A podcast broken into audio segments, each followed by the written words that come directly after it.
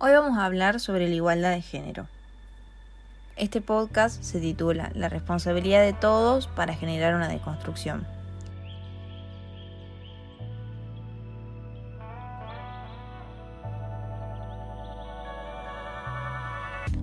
En muchas ocasiones, cuando estamos conversando con alguien, exponiendo una idea o dando una opinión respecto a algún tema, es común que muchas veces resalten el hecho de que somos feministas en un sentido peyorativo, no como un cumplido, sino más como un insulto, con el simple objetivo de desacreditar nuestro pensamiento. Es un hecho indudable que hay más mujeres que hombres en el mundo. Alrededor del 52% de la población mundial es de sexo femenino, pero la mayoría de las posiciones de poder y prestigio están ocupadas por hombres. Es así como lo expresó la keniana Wangari Maathai, ganadora del Premio Nobel de la Paz. Ella dijo, cuanto más se asciende, menos mujeres hay. Como también en la ley Lily Ledbetter, la cual se trataba de un hombre y una mujer haciendo el mismo trabajo, siendo igualmente calificados, pero el hombre recibía más dinero solo por ser hombre. Así, en el sentido literal, los hombres gobiernan el mundo, y esto tenía sentido hace más de un millón de años, cuando los humanos vivían en un mundo donde la fuerza física era el atributo más importante para la supervivencia, siendo esta la condición indispensable a la hora de elegir un líder, ya que los hombres en general son físicamente más fuertes. Pero hoy vivimos en un mundo muy diferente.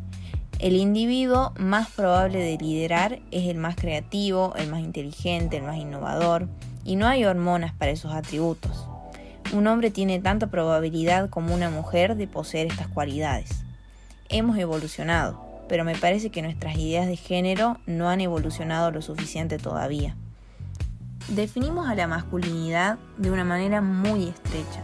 Se vuelve esta pequeña jaula y encerramos a los niños en ella. Educamos a los niños a tenerle miedo al miedo, a tener miedo a la debilidad, a la vulnerabilidad, les enseñamos a enmascarar su verdadero ser porque tienen que ser hombres. Lamentablemente tenemos muy interiorizadas ideas como puedes intentar tener éxito pero no demasiado, de lo contrario serías una amenaza para los hombres. Por ejemplo, si una es el sostén económico de su relación con un hombre, tiene que fingir que no lo es, sobre todo en público, de lo contrario se le va a castrar socialmente. El problema con el género es que prescribe cómo debemos ser en vez de reconocer cómo somos. Estoy tratando de olvidar muchas de las lecciones que he interiorizado durante mi infancia, pero todavía me siento muy vulnerable frente a las expectativas de género.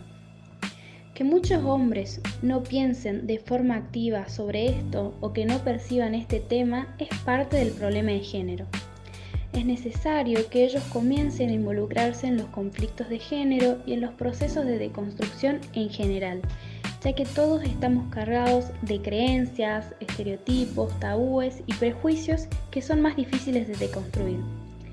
Creo que lo más importante es que una persona se lo plantee para sí misma, debido a que si uno no se cuestiona o se interpela, no va a generar ningún cambio en su pensamiento. Lamentablemente se suele generar una diferencia si algún inconveniente te toca de cerca, y eso habla de lo egoístas y poco empáticos que somos, porque si la cultura machista nos duele y nos afecta a casi todos, aunque sea de manera distinta, ¿por qué esperar a que le pase algo a tu hermana, por ejemplo, para pensar en un cambio? Por más pequeña que resulte una acción, debemos llevarla a cabo si con eso logramos una diferencia. Va desde apoyar las luchas hasta frenar a un amigo que nos quiere hacer reír con un chiste machista. Las cuestiones de género importan. Los hombres y las mujeres experimentan el mundo de manera diferente, ya que el género tiene la manera de experimentar el mundo, pero podemos cambiar eso.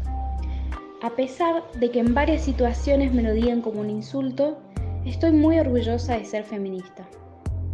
Ser feminista es luchar por una sociedad igualitaria entre hombres y mujeres, hablando de derechos, oportunidades, etc. Como así también buscar la liberación de la mujer en el ámbito social.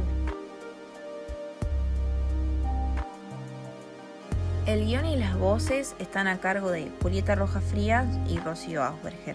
Somos alumnas del Colegio Belgrano del curso quinto año A y este podcast fue realizado para la materia Antropología Social y Cultural.